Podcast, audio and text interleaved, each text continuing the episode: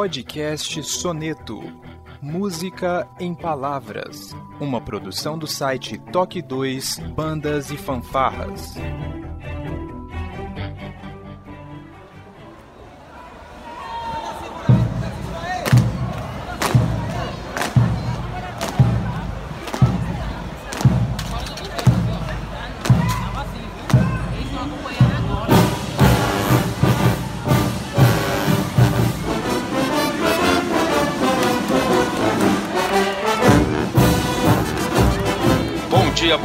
Boa noite, sejam bem-vindos a mais um Toque 2 Podcast Bandas e Fanfarras no ritmo da vida, na batida do coração, diretamente de Ribeirão Pires, São Paulo. Eu sou Josi Slay e hoje eu vou conversar com ele diretamente de Ponta Grossa, Paraná. Schmidt, seja bem-vindo ao Toque 2. Como diz você, bom dia, boa tarde, boa noite. É uma satisfação muito grande estar com você. É uma satisfação muito grande a gente poder falar um pouquinho sobre esse mundo maravilhoso que é da música. Espero que todas as pessoas que ao ouvirem esse programa gostem um pouquinho do que a gente vai conversar aqui, Josisley. Com certeza, o Schmidt, que é uma figura emblemática do meio das bandas. Se você já viu a banda marcial Pio 12, com certeza você olhou aquele gigante lá na frente, pois é, é o Schmidtão. A gente vai conhecer um pouco mais da história do Schmidt logo depois da nossa vírgula sonora.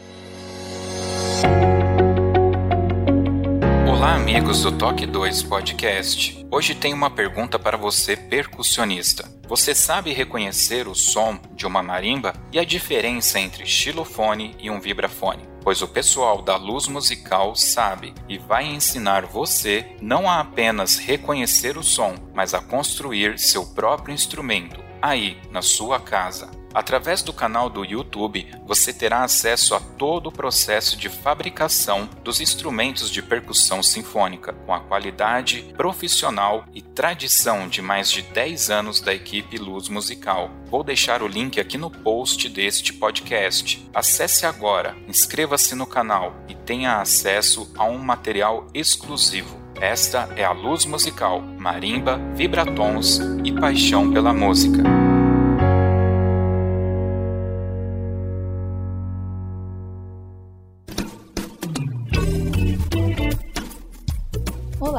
Você está ouvindo o podcast do Toque 2 Bandas e Fanfarras, do site toque2.com.br. Para entrar em contato conosco, você pode acessar as nossas redes sociais através do nosso site ou então pelo e-mail contato@toque2.com.br.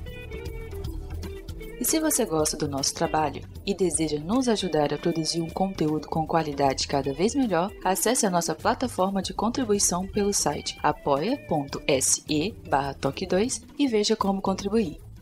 Este podcast tem o apoio cultural do Portal Brasil Sonoro. Clique, ouça e toque.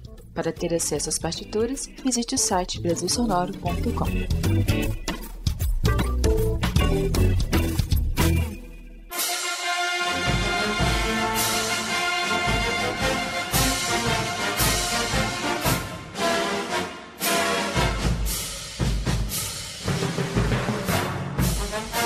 bem, Schmidt, o ano é 1995 e eu já ouvia falar muito do Marista Pio 12. E era Pio 12 pra lá, Pio 12 pra cá. Na época, eu tocava na Banda Marcial Municipal de Mauá, antes de mudar o nome pra Lira de Mauá. E aí nós estávamos no campeonato de Itacoaxetuba, e eu me lembro que a gente nem foi se trocar, e eu ali, não, quero ver o tal do Pio 12, e lá estava Pio 12. E eu fiquei, assim, é, assim deslumbrado. Tocaram quadros para uma exposição, eu lembro que vocês tocavam só aquela parte Portal de Kiev. Era um CD Que estava tocando na avenida e era realmente de cair o queixo. Vocês acho que já estavam na categoria sênior, não tenho certeza. Eu sei que a gente não concorria diretamente, né? Então ali foi o momento que eu comecei a prestar mais atenção e realmente é, criou. Era mítico, tá? É, eu tô falando aqui, tentando trazer na memória o garoto lá de 15, 16 anos. Naquela época era a mítica do Colégio Marista Pio 12. Mas sempre esteve ali na frente essa figura que não era o maestro, né? Eu achei que ele ia reger reger a banda, mas ele não regia a banda. E, bom, hoje eu sei que eu vou poder fazer essa pergunta, né? Então, mas antes de você me responder isso, aliás, eu acho que você vai responder agora, tem três perguntas aqui que você não pode errar, tá? Que é, qual é o seu nome, qual a sua idade e qual é a profissão, a sua profissão, aquela que coloca a comida na mesa. Bom, meu nome é Antônio Carlos Schmidt, é a minha idade completos esse ano 60 anos e a minha profissão é engenheiro civil. Engenheiro civil. que bacana!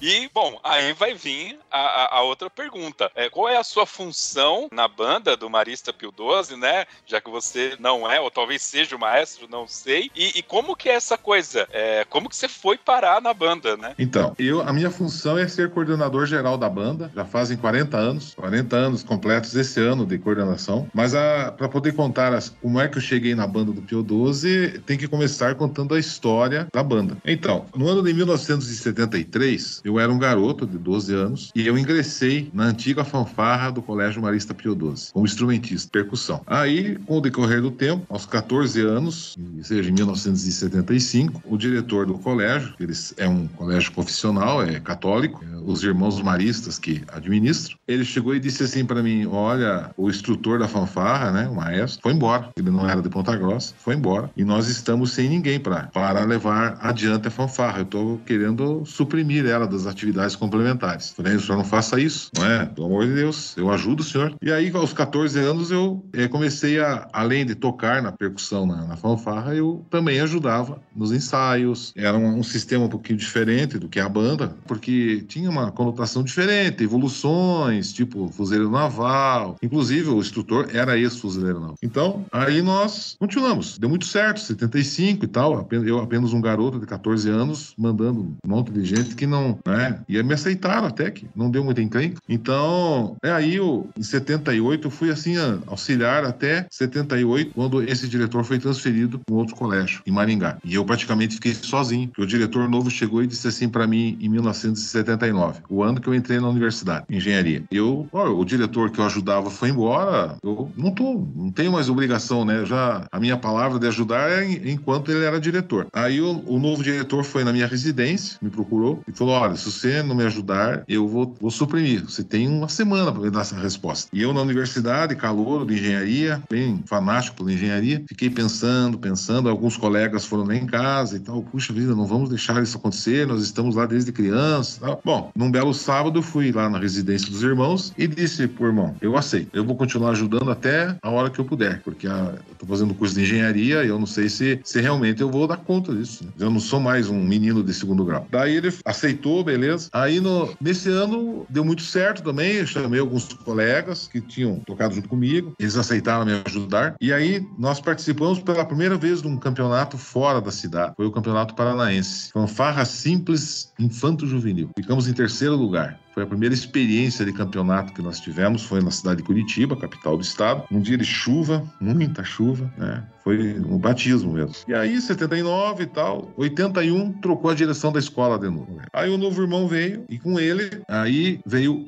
o irmão falecido, grande irmão Mário Moser, que era um dos grandes incentivadores de bandas maristas, Ribeirão Preto, Cascavel, né? Então, ele, ele, por onde ele passou, ele criou bandas marciais. E ele chegou para mim e falou assim: Olha, Schmidt, a fanfarra é muito boa, tudo, mas você não pensou em a gente transformar isso aqui numa banda marcial? Claro, mas nós não temos os instrumentos. Ele falou: ah, deixa comigo que tem pelo menos uns quatro colégios maristas que desativaram as bandas e nós vamos lá buscar esses instrumentos. Pois de fato, pegamos o carro do colégio e fomos Maringá, Ribeirão Preto, pegamos o instrumental, até do ar, que tinha alguns instrumentos do arquidiocesano, alguns instrumentos antigos. E no dia 15 de setembro, aniversário do colégio, aniversário da cidade de Ponta Grossa, saímos pela primeira vez como banda marcial. Muito simples, muito simplesinha, mas é a inauguração da banda, no dia 15 de setembro de 1981. E nesse ano, o, o diretor novo me chamou e disse: Olha, eu vi que você está de voluntário aqui há já muito tempo, eu não gostaria de que continuasse isso, eu queria te contratar como coordenador da banda. Falei, oh, irmão, eu vou ser engenheiro, não sei quanto tempo, eu vou, daqui dois anos eu sou engenheiro civil, se Deus quiser. Estou me formando, já, tô, já estou no terceiro ano, faltam apenas dois, eu aceito até a formatura, né? Agente universitário, sempre um dinheirinho é, é bom, né? Então, aí o irmão me contratou como o primeiro coordenador da banda e único até hoje, a partir de 81. E aí me formei engenheiro até o falecido pai falou: Ah, agora você já se formou engenheiro, agora você tem que deixar da banda. Eu falei, mas agora que eu tenho mais tempo, agora, afinal de contas, né? E daí fui ficando. Aí, um belo dia, eu casei. Até um professor da banda de musicalização falou: Ah, você vai casar, você vai largar da banda, porque a esposa não vai deixar. Eu falei: Não, não vou deixar, não. Agora tá mais tranquila a vida. E chegamos em 2021, 40 anos de coordenador da banda, né? No começo da banda, com meus barcos, recursos musicais, eu regi aquelas peças. As peças mais simplesinhas, 2x4, 4x4, coisinha simples, né? Mas com o crescimento, principalmente da instalação da escola de aprendizes da banda, que a gente, todo mundo acha que a gente não tem a escola de formação, mas a banda tem 40 anos de existência e a, a escola de formação tem 38. Foi só dois anos que a gente ficou ali meio, no, meio assim, achando que sabia alguma coisa e a, até que criamos a escola de aprendizes, ela completou 38 anos esse ano. E com isso aconteceu uma, uma revolução musical, né? A banda começou a crescer e a criar músicos, a, a, a tocar melhor. A gente conseguiu também adquirir o nosso próprio material para poder entregar aqueles que nós tínhamos emprestado, de melhor qualidade, inclusive, a gente conseguiu. E sempre os irmãos maristas nos apoiando, principalmente os que estão na cúpula, né? Que, estão, que são os chefes, né? Porque é uma província, então sempre tem as pessoas que são eleitas para conduzir os destinos da província. Então, eles sempre nos apoiaram. Eu posso citar vários aqui, mas se eu posso citar, daí vai acontecer que eu posso esquecer de um e aí, né? Então, em 1995, antes 93, 92, é, 92, foi a última vez que eu regi a, a, até a última música que eu regi foi Jesus Cristo Superstar, porque é, é mais simples, né? Então eu entreguei a batuta. De lá para cá já passaram quatro, cinco maestros, né? Que daí nós escolhemos. É, hoje o nosso maestro é, é, o Rafael Haus, que ele é um ex-aluno, foi desde os 10 anos na banda. Ele se formou em música, fazendo mestrado, é professor da universidade, rege a nossa orquestra sinfônica aqui em Ponta Grossa. Enfim, a carreira musical dele se criou dentro da banda. Hoje nós temos esse privilégio de ter um ex-aluno como maestro da nossa banda. Então essa é a história de como eu cheguei a ser coordenador da banda, né? Então é, são 40 anos de história que ah, eu fui um dos fundadores da banda e continuamos até hoje. Eu acho que é normal perguntar isso se você teve na sua família alguém que você se espelhou, né, no momento de entrar na banda, o que, que te levou a querer participar da banda? Não, o meu avô paterno era músico, ele tocava eufone, o guardino, né? Numa banda do interior, uma cidade chamada Imbituva, aqui pertinho de Ponta Grossa, 50 quilômetros daqui, onde foi ele era ferroviário e ele tocava junto com os primos, tal, numa banda dessa cidade, né? Então ele, ele, realmente foi a minha inspiração. Por sinal, meu nome é Antônio em homenagem a ele, porque ele é Antônio Schmidt. Foi o meu avô que me inspirou e talvez tá, esteja no DNA esse gosto pela música e de banda e tal, porque ele adorava, né? Entendi. Agora você falou, ah, assumi a banda com 13 anos e meio. Eu vou chutar que você deve ter o quê? Uns 2 metros e 5 de altura? Eu tenho 1,96m. 1,96m. Eu tenho Já tive 1,98m quando Nossa. jogava basquete. Ah, é? Porque, entre outras, eu joguei basquete. Então, então agora com a idade eu, eu abaixei com, impressionante, 2 centímetros. 2 centímetros. Mas quanto que você tinha de altura com os 13 anos? Era alto já. Eu, com 13 para 14, eu tinha 1,86m. Então já punha banca em todo mundo. é, eu era meio brabinho, assim, sabe? Meio... Não era fácil. Mas todo mundo era amigo, assim, então eles entenderam que para continuidade precisaria que alguém liderasse, né? Claro que todo grupo tem os, os que não aceitam, né? Mas esses daí o diretor deu conta, né? É, quando a gente olha 12, como eu já te falei, a excelência é notória. E também a gente sabe que as bandas e fanfarras que têm uma excelência por trás tem um trabalho árduo, não é à toa. 12 não é bom porque é, simplesmente, né? Mas a gente ouve bastante boatos até, né? Porque todo mundo fica querendo saber, ah, eu tenho uma amizade com tal. O, a, o Marista é uma rede de escolas que tem no Brasil inteiro. E é o de Ponta Grossa que é o Pio 12. Isso, exato. Então, a nossa mantenedora tem a sede, que é a Associação Brasileira de Educação e Cultura, é aí na rua do Lava Pés 1023, bairro Cambuci, São Paulo, capital, certo? Aí daí eles gerenciam todos os colégios do Paraná, São Paulo, Mato Grosso do Sul e Santa Catarina, certo? Que, é a, que é a província. E eles têm dois colégios em Brasília. Agora, nós estamos aqui e hoje é a banda que, que mais se destaca deles. Tem outras, mas não estão no mesmo processo, tem um outro tipo de formação e tal, outras necessidades. A banda do Pio 12 nós sempre levamos assim. No início a gente não imaginava o que nós poderíamos fazer com a banda do Pio 12. Era para ser uma banda para o colégio, atender nos desfiles cívicos, atividades internas do colégio. Mas, como eu te falei no início, que com a criação da escola de aprendizes, nós revelamos muitos músicos, quantidade absurda, não é? Tamanho era o interesse de participar da banda. E com isso, a gente foi vislumbrando um futuro melhor. E nós estamos contratando pessoas mais gabaritadas, pessoas que pudessem nos orientar na parte musical. E fomos aprendendo. Muitas vezes fomos a São Paulo só para conhecer as bandas, conhecer a estrutura, como é que eram os ensaios, ver os campeonatos, conversar com os maestros. Então, é, muita gente nos influenciou, né? Eu cito aqui vários, mas a pessoa que mais me ajudou, e eu não posso deixar de falar, é o, é o maestro Gabriel Ferreira dos Santos. Nessa época, o Gabriel abriu as portas e a gente virou realmente grandes amigos, até hoje, graças a Deus. Então, ele, ele me ajudou muito nessa orientação que eu trouxe para Ponta Grossa e nós conseguimos, então, com os professores adequados e tal, montar uma banda realmente que é, extrapolou um pouco os muros do colégio, né? E até da cidade. Mas a gente nunca procurou assim, ah, vamos fazer uma banda porque a gente quer ganhar o campeonato. Não, a gente queria uma banda. E aí, com o trabalho, essa banda foi pegando uma certa sustentabilidade, né? Nossa, eu tenho muita coisa que eu tenho curiosidade, mas você citou aí que você jogava é, basquete, era no colégio também? Fazia parte é, eu joguei, pelo, eu joguei por dois colégios, pelo Marista e pelo Regente Feijó. São dois colégios aqui de Ponta Grossa. E depois joguei por Ponta Grossa também e tal, né? Mas só que eu até poderia ter ido para São Paulo jogar numa época, surgiu uma possibilidade, eu fui convidado para ir treinar no, no Juvenil, que é hoje chama de Sub-19, do Sírio, né? Capital. Mas meu pai chegou e disse: Você está fazendo engenharia, não vai largar da engenharia. Como naquela época a gente obedecia os pais, vamos fazer engenharia. Mas daí eu joguei pela universidade, joguei pela cidade, daí logo me formei, daí continuei em clubes amadores e tal, clube, essas foi, continuei jogando até os 39 anos. Aí eu cheguei para minha esposa e disse: Ó, chega, não quero mais basquete. Mas a banda eu nunca enjoei. então, eu tô te perguntando isso porque é, o colégio, essa integração com a música, é, conta ponto para o aluno, o aluno no colégio marista, ele tem essas atividades extras que também contam ou estão no currículo para agregar a formação civil dele como cidadão? Como, como que é essa integração da Então, a banda é tem musicalização na escola. Eles têm musicalização. Tem aula de artes e a, até os oito anos eles têm a musicalização infantil e aí eles optam por entrar na banda. Agora, a banda não é curricular, ela é extracurricular, né? E o aluno não recebe absolutamente nada, nem compensação de nota, nada, absolutamente nada. É, eles têm a opção de estar na banda, eles têm a opção de sair da banda músicos, como muitos vão para a Escola de Belas Artes, vão para conservatório, alguns até para o exterior, e a formação deles foi na banda. Nós temos hoje muitos músicos formados em conservatório e Escola de Belas Artes, e já alguns trabalhando com também com corporações musicais, alguns tocando em orquestras, em bandas militares, da Marinha, Aeronáutica e Exército, e tem alguns, alguns que já foram se especializar no exterior, né? mas todos, todos saíram aqui da banda do Pio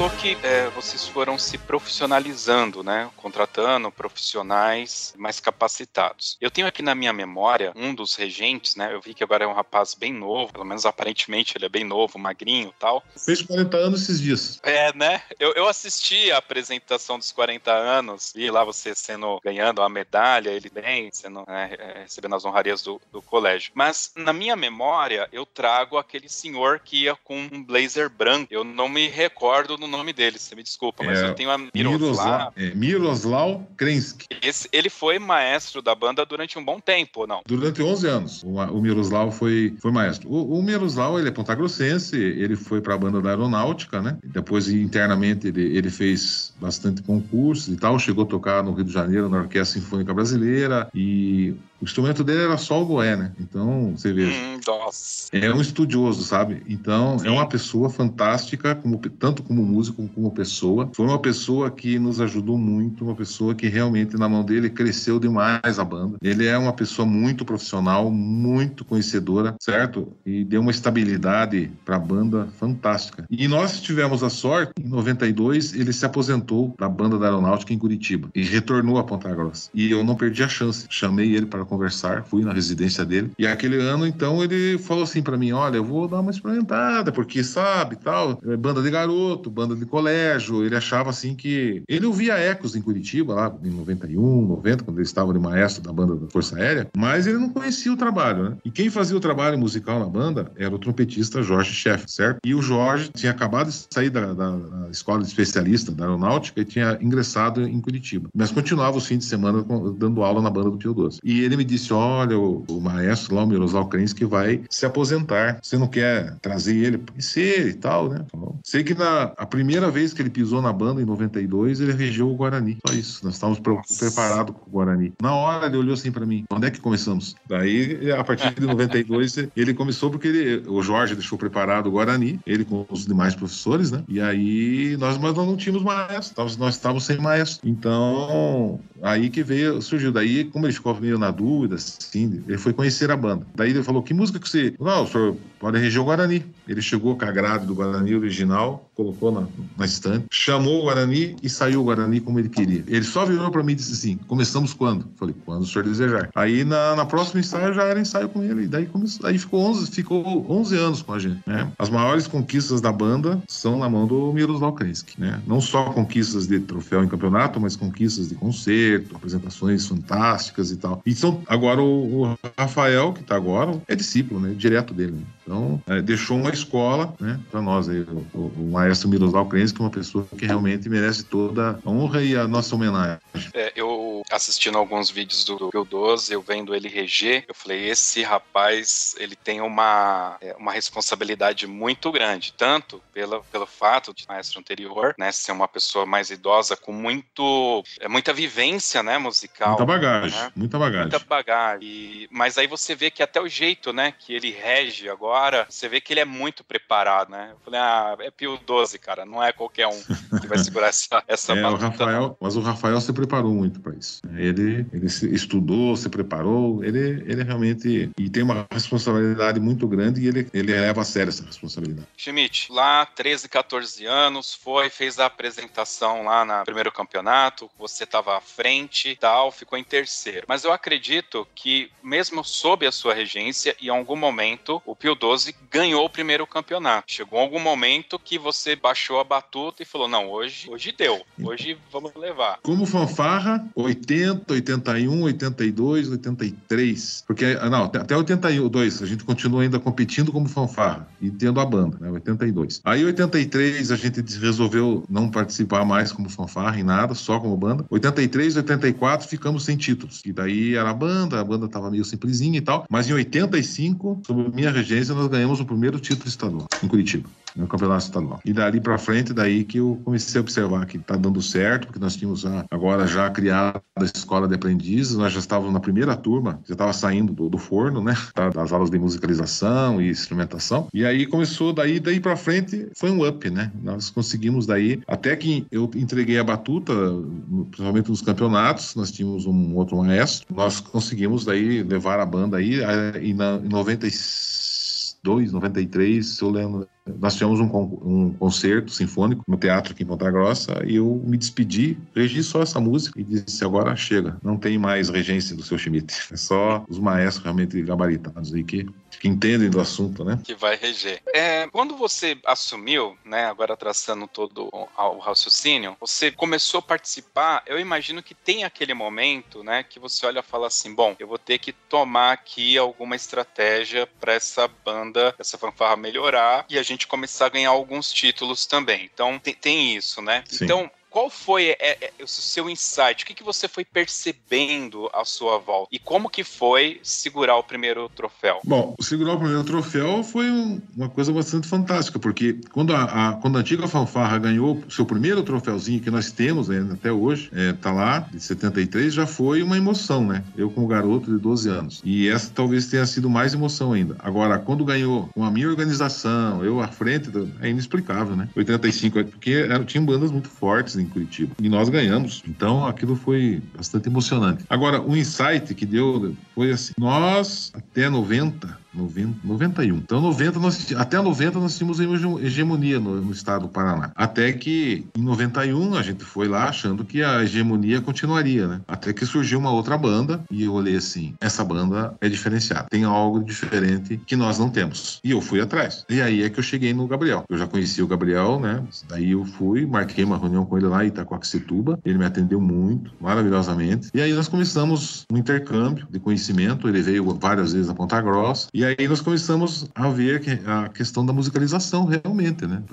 Melhorar a musicalização. Então nós estávamos cometendo alguns deslizes na musicalização. Nós trocamos o professor de musicalização. É, aí que entra a história do Jorge Schaeffer e os outros professores e tal. E nós tivemos um up nessa, nessa questão da musicalização, né? Ao ponto de nós podermos trazer para é, realizar masterclass, o, o workshop com o Kenux aí, o Fernando de Senha, o Marcos dos Anjos, que é o Marcão da Tuba, o Alex Tartaglia da USESP, né? Então, várias pessoas de renome, tanto na percussão quanto nos, nos metais, puderam vir fazer esses workshops exclusivos para a banda, porque a banda tinha atingido um patamar que ia entender o, o que eles, os fera do, do movimento música instrumental tem para falar, né? Então, mas foi tudo com, assim, baseado realmente uma mudança de estratégia no ensino da música, né? Primeiro nacional, vocês participaram, você estava lá e como que foi a experiência? 1990, Memorial da América Latina, categoria banda marcial infanto juvenil. Aí nós fomos, assim, bem, nós éramos campeões estaduais na categoria e nós fomos, fomos a São Paulo, né? Mas sem pretensão nenhuma, sem pretensão nenhuma. E aí, no fim, nós acabamos ganhando a categoria infanto juvenil e foi muito legal porque me deram um banho de, naqueles lâminas d'água lá do, do memorial, né? E eu era mais novo, então eu podia agora, se fosse com 60 anos, era perigoso, mas naquela época, né, era mais tranquilo. Mas foi muito legal, porque essa foi outro momento que fez com que a banda realmente ela ficasse mais forte, sabe? sem entrar em considerações, mas a chegar em Ponta Grossa com o título de campeão nacional mexeu assim com a, a, população, os alunos do colégio, daí todo mundo queria tocar na banda e aumentou bastante a nossa escola de aprendizes. A quantidade aumentou tanto que as pessoas que entraram, por exemplo, na escolinha da banda em 91 foram os campeões em 2000 em Brasília, por exemplo. Nossa! Né? Eles estavam na banda. Então, eles entraram na banda por isso e acabaram sendo depois campeões em outros anos, né? 99, 2000, certo? É como dizer assim, eu não, eu não quero muito falar de campeonato porque não é o nosso objetivo principal, uhum, sabe? Uhum. Mas é um emolumento, viu? Eu eu sempre digo para todos os maestros vezes questionam, assim, online ou pessoalmente, ah, mas campeonato, não sei, mas viu, para adolescente, criança e adolescente, campeonato é um mal necessário, é um emolumento de crescimento. O adolescente precisa da disputa, né? Eu só lamento que muitas vezes as disputas não são muito certinhas, né? Mas que é necessário para o adolescente ter um crescimento até na vida, pessoal, ele tem que entender que ganhar é bom e perder tem que ter compreensão e saber perder, né? E esse emolumento é necessário. Fora as viagens que estimula, que faz com que a criançada queira viajar, queira participar, né? Sem isso a, a banda morre, sabe? Você sabe, tem algumas profissões que eu acho que são profissões assim, é, eu vou colocar entre aspas ingratas, porque depende muito da pessoa. É algo extremamente único, né? É um médico com uma caneta ele pode dar um remédio que vai salvar uma vida ou pode medicar de forma errada, né? Um engenheiro civil fazer um cálculo equivocado hum. na, na Ginarras, né? Que é o Naginarras é. que caiu o prédio lá dele. O músico músico, você pode ter ali um mestre que vai passar toda. Mas não tem jeito. Ele tem que pegar o instrumento dele, se fechar lá no quarto e treinar. E isso, né, é, eu acho que mexe bastante com o ego. Porque se o cara ele atinge um nível tão alto, tão alto, né? E quando você coloca a competição, né? Pra, é, isso para amarrar com a questão da competição, eu acho que é importante para o músico ganhar e perder, né? Esse lance dele saber lidar também com a decepção da derrota, né? Exato. Acho que ajuda no caráter, né? Na construção do caráter da pessoa. Eu sempre digo assim, eu odeio perder no campeonato que eu considero que não foi muito justo, mas também odeio muito mais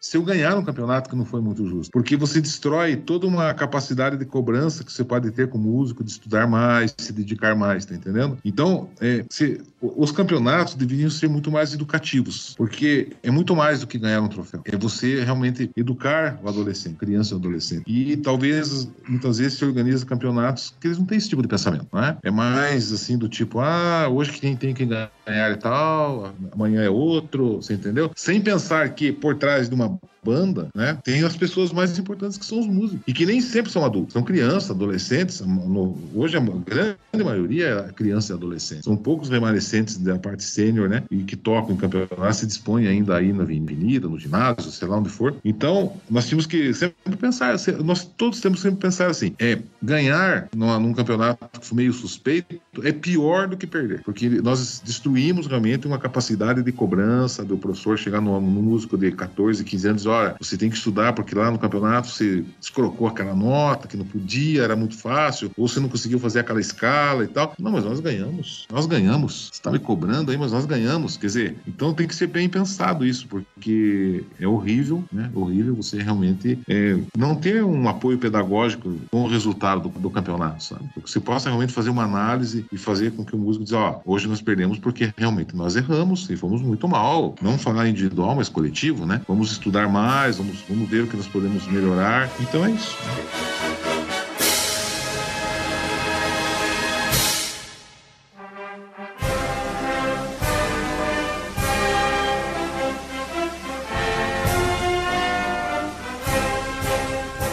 Schmidt, eu tenho que fazer a lição de casa, né? Como Sim. que eu faço a lição de casa? Eu vou lá fuçar nas redes sociais. E eu descobri algo que nunca me passou pela cabeça. Você foi candidato. Foi candidato a vereador, é isso? Duas vezes. Duas vezes. Duas e vezes. O que, que passou pela sua cabeça? Falou, não, vou me candidatar. O que te levou? Eu acho que eu acho que eu tava louco nesse momento. É. Duas candidaturas. Eu acho que não tava muito certo, porque hoje nem que nem que a vaca tussa, como diz aquele ditado, eu não aceito uma coisa dessa. Porque porque é muito estressante, você não tem ideia o que é ser candidato, né? Então eu talvez seja daquela época mais romântica e tal. Hoje em dia não é assim mais que você ganha eleição, é na sujeira mesmo, é na malandragem, é enganação mesmo. Então eu vi muita coisa, serviu com experiência e eu vi a política com outros olhos, né? Então hoje em dia é difícil me enganar.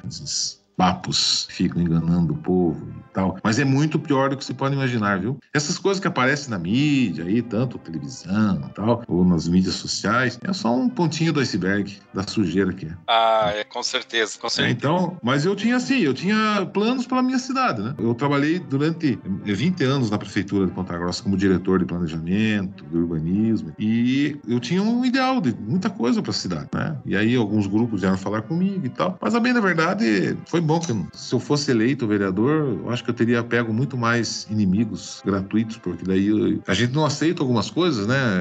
A gente jamais vai aceitar corrupção, então aí você vai, ou se você acaba criando muita inimizade. Então é melhor que não, não, não fui eleito e também não, não quero isso de novo. Deixa para os outros. Entendi. Eu trabalho com informática, não vivo de música, e nesses quase 25 anos de profissão, trabalho com telecomunicações e depois com projetos de software, banco de dados, etc. em geral. E a maioria, quase que 100% dos chefes que eu já tive até hoje, são engenheiros de formação, uhum. seja elétrico, civil, enfim, né? E conversando com um deles, eu me lembro que é, a gente falava muito que o engenheiro, ele ganha o diploma muitas vezes para, na sua maioria, para não exercer a profissão. Ele realmente Sim. vai tomar uma, uma posição de gerência, diretoria, uma questão é, mais estratégica barra executiva. Você chegou a exercer a profissão? Nossa, durante 30 anos. Sério mesmo? Sim, nunca deixei de trabalhar como engenheiro. Eu trabalhei tanto como diretor na, na prefeitura, entrei como fiscal de obras, depois eu passei para ser é, diretor de planejamento urbano, depois diretor de departamento é, urbanístico, que é mais burocrático. Uhum e depois passei para a companhia de habitação e daí finalmente por causa da minha empresa de engenharia que eu tinha uma, eu tenho uma construtora né eu resolvi sair fora porque estava naquela época né muito muito o mercado estava muito bom uhum. e agora estou aposentado né então mas eu trabalhei durante mais de 30 anos com engenheiro. Com engenheiro. Mas chegou a assinar a obra mesmo? Faz o muro e é, aquela coisa toda? Ah, eu tenho 2 milhões de metros quadrados de obra construída. Nossa Eu, eu, eu, ia na banda, ah. eu ia nos ensaios da banda sujo de concreto. Olha só! É, não dava tempo de ir em casa, nem tomar um café, mais trocar de roupa. Eu saía do jeito que eu saía da obra, concretando laje, pilar, viga. Eu saía daquele jeito, tá? Eu saía tudo, tudo espirrado de concreto. Pra mim, você ia, ia de terno e gravata, que nem eu te vejo na avenida. Jamais. Nem agora. Eu vou agora, eu vou de camiseta, assim, ó. Aqui é a camiseta de 60 anos do. Marista. O colégio fez 60 anos. É mais a camiseta do Pio 12, camiseta do colégio. Porque não, não tem, não tem jamais. É que, claro, numa apresentação da banda, eu ponho terno e gravata, né? Então, eu acho que o, qualquer que seja a apresentação, eu sempre estou de terno e gravata, porque é uma questão de respeito com o público, né? Com certeza. Com certeza. Pelo meio das bandas, né? Eu acho que a gente tem que começar a dar valor por aí. Mas nos ensaios, não. Nos ensaios é tênis, calça jeans e camiseta. Hoje, qual que é o seu... Ok, você é o, é o líder, né, da galera tal, mas você tem alguma função no ensaio? Ordem unida? Ordem unida. Ordem Nunca unida. deixei na mão de ninguém isso. Sério? Não tenho coragem de soltar a ordem unida. Vou até onde aguentar. Então... Fazem mais de 40 anos que quem dá ordem unida sou eu para esse corpo musical. E eu não solto na mão de ninguém. É uma coisa que eu não abro mão de cobrar a linha, ensinar, né? Porque primeiramente eu ensino o fundamento, depois a gente cobra né? Mas. E é assim, pegar uma criança que nesses dias eu tava pegando os aprendizes que estão saindo da escola de aprendizes e estão ingressando na banda agora. Então eu tinha lá um menino de 11 anos, um menino de 16 anos, uma menina de 17, mais outra de 18 e um menino um pouquinho mais velho de 20 anos, que se formaram, estão se formando na escola de aprendizes e precisam. Bem heterogêneo o grupo, mas todos ingressaram agora na banda sabendo marchar, alinhar, cobertura, garbo. Né? E o mais importante, é, é, aqui só um que é da percussão, o resto era tudo metais. Então, a, a ensinar eles a marchar e tocar ao mesmo tempo, né? É, é difícil. Foi tranquilo, né? Eu achei que estava muito velho para isso, mas até que tô legal, que consigo, isso, consigo isso? ensinar ainda a, a, ter, fazer uma ordem unida boa demais. Então, e eu exijo, né? Quando, por isso tem que entrar sabendo, porque lá na banda eu cobro mesmo, né? Que não pode ir para um campeonato meia boca, né? Tirou nove já é nota de segunda divisão. Com certeza. E eu não me recordo, vocês têm linha de frente, pavilhão nacional, bali Lisa, Mor. Tudo. Tem, tem tudo. E todos são alunos do próprio colégio. Alguns alunos e outros ex-alunos, né? Ex-alunos também participam. Isso. Legal. Eu tive a oportunidade de, acho que foi ano passado, não tenho certeza, eu gravei com a Cláudia Marques, que ela era a Mor. É né? a nossa Mor. É a no... agora, agora, ela... agora, agora é uma mãe. Nasceu agora a é filhinha é dela. Nasceu é. a filhinha. Bonitinha, né? Sim. Agora já, já tem mais um aí pra entrar na banda. Se Deus quiser, futura baliza, né? Muito bem. Schmidt, é muito bacana poder falar com você. Eu acho, eu não, realmente não me recordo, mas eu acho que eu nunca tive a oportunidade de ir lá te cumprimentar. Espero que isso ocorra o mais breve possível. Ter a oportunidade de chegar, de estender a mão para que a gente se conheça pessoalmente. Mas é, você sabe como que é. Você é um cara grande, né? Tá à hum. frente de uma das melhores bandas do Brasil. Então, é, não tem jeito. A gente olha pro Pio 12, vê o Schmidt lá, quem é aquele cara. Então, os ouvintes nossos lá do Amazonas, Mato Grosso. Quem não conhece o Schmidt, quer, tem curiosidade, agora vai conhecer um pouco da, da sua história. Eu queria abrir aqui um espaço para você é, falar alguma coisa que eventualmente você gostaria de falar, a gente não ficou no tema, se faltou alguma coisa que você acha que é importante que o pessoal saiba. Enfim, é um espaço para você usar como quiser. Fica à vontade. É, como a gente falou bastante da formação da banda, eu gostaria assim de esclarecer para aquelas pessoas que ainda têm dúvida, porque tem muitas pessoas que é, criam lendas, né? Eu Sim. quero dizer que na banda do Pio 12 nós não pagamos cachê para músico nenhum tocar. Jamais fiz isso na minha vida. Segundo, nós temos uma escola de aprendizes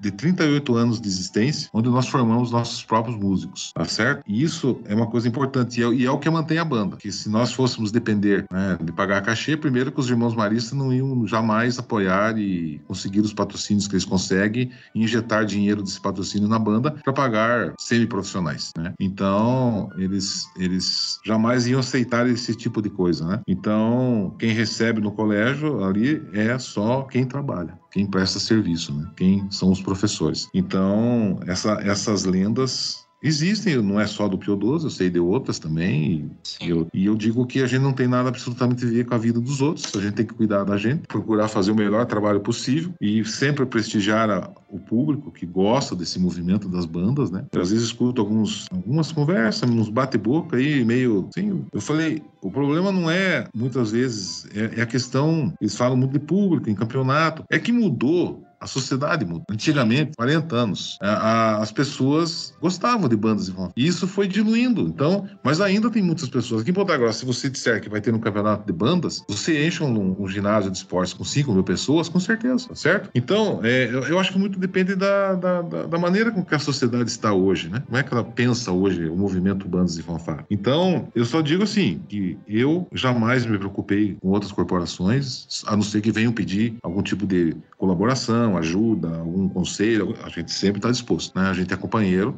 em todas as horas. Mas jamais eu fiquei criticando se contrata, se não contrata, se paga cachê, se não paga cachê, se forma, se não forma, que eu acho que cada um tem o seu problema e deve administrar da melhor forma possível. É o que nós fizemos durante esses 40 anos. Nós administramos os problemas do Pio 12, achando as soluções. Então, mas eu quero deixar claro para os ouvintes que, né, e aquelas pessoas que são fãs da banda, do, da, não só do Pio 12, mas de todas as bandas do Brasil, desse movimento magnífico que é bandas e fanfarras, que nós temos a nossa escola de formação e que se trabalha três vezes por semana formando músicos tanto dos metais quanto da percussão, né? Quando eles ingressam na banda, eles estão musicalizados, né? E aí a evolução depende deles daí para frente, né? Porque nós realmente fazemos com que as pessoas, ao deixarem a banda, eles saem músicos. Isso que é uma coisa importante, né? Muito bem. Esse negócio da cachê é um, dá um podcast inteiro só para discutir. Não, mas eu... essa questão. Né? Olha, cachê quem tem dinheiro e quem, e quem acha que tem que ser, porque se, se, se o modus operandi da pessoa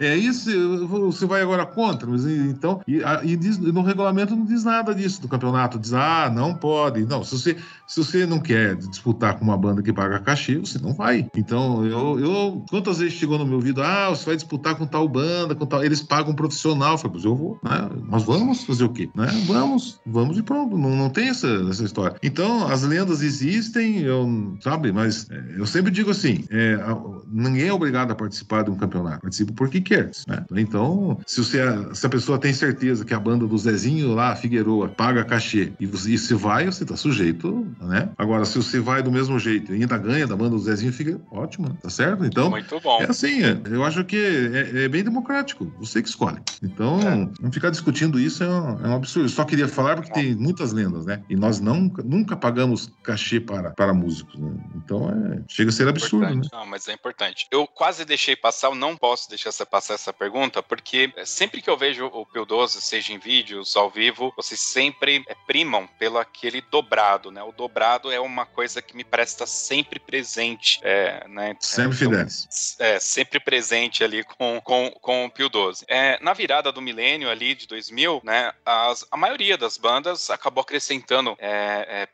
percussões é, de drumcore, né? É, xilofone, aquela coisa toda. Eu sei que você tem um grau de parentesco com o um rapaz lá, com o Márcio, né? Da musical também. E agora faz todo sentido para mim, né? Porque é percussão, você também é percussionista, para mim já, já linkou todas as coisas. O Pio 12 teve que se adaptar, vocês tiveram essa adaptação também, uh, Schmidt? Como que foi isso para vocês? Não, a banda marcial Pio 12 sempre foi tradicional. Até algumas pessoas aí que são mal intencionadas, elas, em vez de elas entrarem num debate ético e limpo e hum. saudável no meio, eles criticam, né? Mas, bem na verdade, o tocar o dobrado semifidelis é quase que nenhum prefixo pro Pio 12, né? Então, tradicional. A gente, então, a gente chega na frente da banda e, pessoal, vamos tocar o quê? Um dobrado, vamos entrar com uma música e tal, e tal, e tal. Não. A votação é 100% sempre fidel, porque está na história da banda. É, é, marca registrada, você entende? É que nem quando você abre lá o canal da, pra ver um filme e tem a, o prefixo dele. Isso aí, 100 anos Exato. tá o mesmo prefixo, né? Então, claro, a gente já pensou muitas vezes, nós temos todo o material de percussão, tá tudo certinho. A gente usa de vez em quando em algumas apresentações, mas a bem na verdade é, é por opção, né? O pessoal gosta de entrar com sempre fidelis em campeonato. Quando a gente vai num desfile cívico, mesmo aqui na cidade, outro lugar, a gente toca outros dobrados, outras músicas, né? Mas é que pro campeonato é assim, é...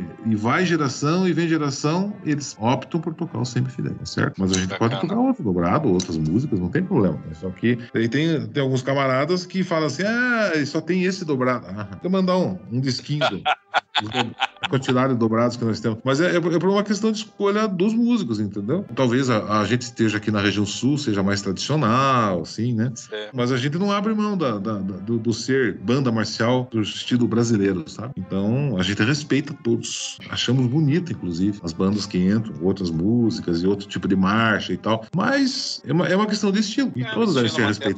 Né? Eu acho muito, muito legal. Eu não, eu também gosto pra caramba. Tanto que tem algumas bandas que, inclusive, estão fazendo o contrário, né? Acho que é então, Bragança. Sim, estão retrocedendo. Estão, né? é, é, na verdade, eles, em vez de fazer aquela marchinha curta, pelo contrário, eles fazem uma marcha alta, colocam alta. o instrumento 45 e dobrado, Sim. né? Estão retornando a essas origens aí, que eu acho bacana é, pra caramba. É, lá em, lá em Mariporã, no Campeonato Estadual da Ucifaban, em 2018, que foi o último, depois teve a pandemia, realmente várias bandas já estão nessa, nessa marcha alta e tocando dobrado, né? Então, esses dias eu, eu troquei uma ideia, até que achei que a pessoa era bem séria, estava querendo falar sobre o movimento, acabou eu dizendo, olha, viu, um dia a gente se encontra pessoalmente, até descartei porque estava muito pejorativo as coisas que a pessoa estava colocando, falando é. que essas bandas estão regredindo. falei, não, esse é um estilo que eles estão adotando. Sim. Não é retrocesso, não é regressão, não é nada, é um estilo. Como que você vai dizer? Daí eu perguntei pra pessoa assim, você sabe qual é a dificuldade de tocar um dobrado que nem o Sempre Fidelis, por exemplo, né? É a mesma dificuldade de tocar outra música. Você, então você não pode ficar fazendo esse tipo de comparação meio assim, simplista e muitas vezes pejorativa, né? Eu acho que você é, tá fazendo um trabalho, você tem que ser, todas as bandas têm que ser respeitadas, né? Porque só o fato de você ter coragem de colocar uma banda na avenida e para chegar a colocar uma banda na avenida, só quem sabe do, do, do, sacrifício é que sabe o valor que tem de você estar tá lá com uma banda tocando, né? Porque às vezes a pessoa só tá assistindo, nunca participou do movimento, nunca fez parte de uma corporação musical e, a, e acha no direito de criticar, né? Gostar ou de não gostar é uma opção de cada um, mas criticar não, né? Não, Agora, não. pessoas do meio não podem criticar. Os trabalhos são todos bonitos, todos. a gente tem que visão, valorizar né? todos, né? E a gente valoriza. Talvez esse seja o segredo da gente continuar há 40 anos, hein?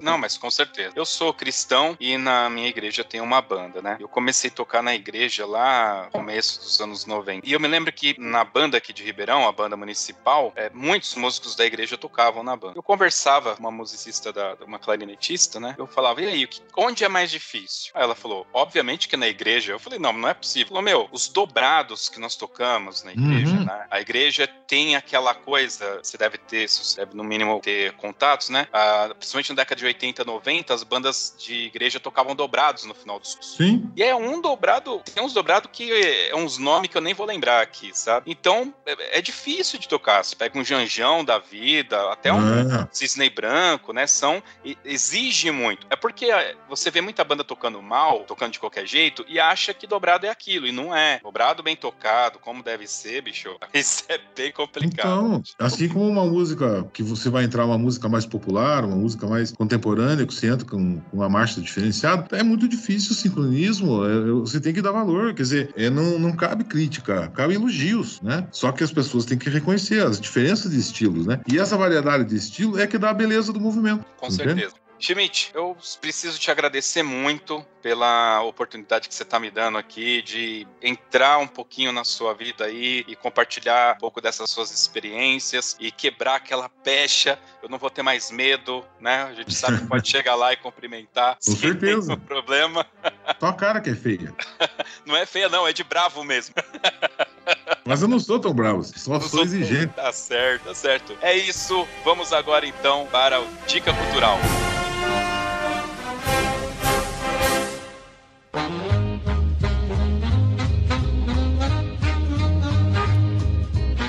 bem, a dica cultural é aquele momento que o nosso convidado, aqui o pessoal da mesa, dá uma dica de um filme, de uma série, de um livro, de um sabor de pizza, horas bolas, por que não? Vale qualquer coisa aqui. E aí, Schmidt, você tem aí uma, uma dica cultural pra gente? Sim, o pessoal deveria agora no século XXI ler o livro Uma Breve História do Tempo. Uma Breve História do Tempo. É do Steve Hawking, é aquele físico inglês lá, né? tinha problema de movimento de mobilidade e tal. É um livro muito interessante. Música, eu tenho uma, uma sugestão aí pro pessoal escutar, né? Segundo, segundo movimento da nona sinfonia de Dvorak, né? É, é, muito legal esse segundo movimento. Eu sempre escuto, é o que me acalma, certo? Então todo mundo escuta o quarto movimento, né? Nós, inclusive, tocamos o quarto movimento. Mas o segundo movimento é muito legal. Aí, se querem uma dica, por exemplo, meu prato preferido é churrasco, né? No sul é churrasco. Também. Então, Nada bate o churrasco, né? Mas uma pizza vai bem. Né? Mas foi uma pizza aí de São Paulo, né? lá do bairro do Bexiga, por exemplo, tem umas, ah, umas cantinas muito boas que eu sempre que eu vou a São Paulo, se eu não comer uma pizza lá, eu, eu vou embora frustrado, tá certo? e sabor de pizza, para mim tem que ser a pizza mais próxima da, do original, de, né? Não gosto muito dessas misturas loucas que fazem aí, né? Certo? Talvez aí uma portuguesa, uma quatro queijos ainda né? varia um pouco, mas ainda é uma variação boa, né? E a uma série, olha, tem, tem série boa mesmo, deveriam assistir lá da Netflix, né? Que é o A Ressurreição, cavaleiro lá da, da Turquia, lá, Ertugrul. São só 500 e poucos capítulos, mas vale a pena, viu? Vale a pena? Vale a pena pra você ver quanto uma pessoa de fibra faz um império, Nossa. certo? Eu gostei muito pra ver como é que começou o Império Otomano, e esse eu assisti, e já assisti duas vezes de novo completo. Nossa! 500 é, capítulos tem? São 565 capítulos. Nossa, são, como, como que é o nome? É, é, só procurar lá na Ressurreição. Ressurreição. É, é entra lá, é, daí aparece o nome Ertugrul, que é o o cavaleiro, ó, o cara que. O neto dele, que. O filho dele, que é Osman, que deu o nome pro Império Otomano, né? Que nós chamamos de Otomã, mas lá para eles era Osman. Então daí ficou o Império Otomano. E o neto dele, daí que fundou, foi o primeiro sultão e tal do Império Otomano, que durou até a, Primeira Guerra Mundial e depois se dissolveu, né? Mas então é, é muito legal. É na Idade Média, eles lutam contra os mongóis e contra o Império Bizantino, e ele vê quanto que ele sofreu, mas ele nunca deixou da, da, daquilo que ele mais amava, né? Que era defender a, o Islã e Deus e tal. Realmente vale a pena. A, a gente pode trazer para os dias de hoje para ver que realmente precisamos de alguns Ertogru aí, né? Porque do jeito que nós estamos, precisamos do. Tá, tá difícil, né? Ah, só que hoje não se usa mais espada, né? Espada aí cortava a cabeça numa meia dúzia e já melhorava, mas não dá mais. Então agora ficou mais complicado, mas naquela época era mais é. romântico isso. Era. Bom, eu tenho duas dicas aqui aqui. A primeira é uma série da HBO Max chamada The Undoing ou Desfazendo, é com a Nicole Kidman uhum. e com o Hugh Grant. Essa série é o seguinte, pessoal, eu só vou dar um aviso aqui que ela é para maiores de 18, ela tem um pouco de nudez, na realidade, não tem nem muita coisa é, pornográfica, é mais nudez mesmo. Então, para quem tem complicações com isso, vá com calma, tá? Pede autorização aí pro maior se for ver, tá ok? Mas é uma série muito interessante porque é, envolve um assassinato e o, o, esposo da Nicole Kidman, que é o Hugh Grant, ele é o principal suspeito, né? E toda a história é apresentada pra gente de uma forma mostrando uma família muito bonita, tá? Normalmente eu não indicaria é, esse tipo de série porque fica sempre naquela, o que que ele vai que vai ser construído nessa série? O que que ele vai te entregar? Basicamente, essa série ela vai te falar o que é correto de ser feito. Foi a grande coisa assim que eu tirei dessa série. São seis episódios, eu achei que vale muito a pena, é, com exceção pelo botox da Nicole Kidman que tá demais, ela não precisava, ficou bem feia, coitada. É. e eu tive a oportunidade também de assistir recentemente o filme Duna. Bom, por que que eu tô indicando uhum. Duna? Já assistiu? Então, tem um livro, né? Aliás, são mais... O Duna, o Duna, mas o Duna lá de 84, 85? Não, não é o de 84, Agora... 85 não. É, então, para quem curte tem o livro de Duna, tá? Que vale muito a pena Sim. ser lido. Tem esse filme Duna de 84 e 5, que é do Lynch, né? Que ele Isso. abomina esse filme, tá? Tem uma série da Sci-Fi. A Sci-Fi é aquela produtora que faz o Sharknado, pessoal. Eles fizeram Isso. também uma série de Duna, mas tem um novo que é do Villeneuve, um Isso. francês. Que tem um. Pra quem já assistiu aquele A Chegada, é, é a vibe desse, de, desse diretor, é isso daí. É um filme muito bem feito. Muito bem feito. Muito bonito. Cada cena dá para você dar um print da tela, fazer um quadro assim, tá? Só que ele é bastante parado. Então você tem que, então você tem estar tá afim realmente de assistir, tá? E por que que eu tô indicando o Duna? Vocês vão assistir e vão falar, pô, mas isso daí é Star Wars, a Força, Jedi, aquelas coisas, parece que tá tudo ali com outros nomes. E realmente, porque Duna veio primeiro. Exato. Exato. E o George Lucas falou já nitidamente, assim, abertamente, que ele se baseou muito em Duna para fazer o, o, Star Wars, tá? Mas é a parte 1, vai ter, já tá confirmado a segunda parte. Duna. Fica aqui a minha recomendação. Trilha sonora é do Hans Zimmer. Não é aquela trilha sonora para trocar em campeonato, mas é aquela trilha sonora para você colocar para tocar e curtir. É esse, é esse, tipo de trilha. Então fica aqui a minha dica, Duna. Beleza? Vamos então Ótimo. agora para o Toca na Pista.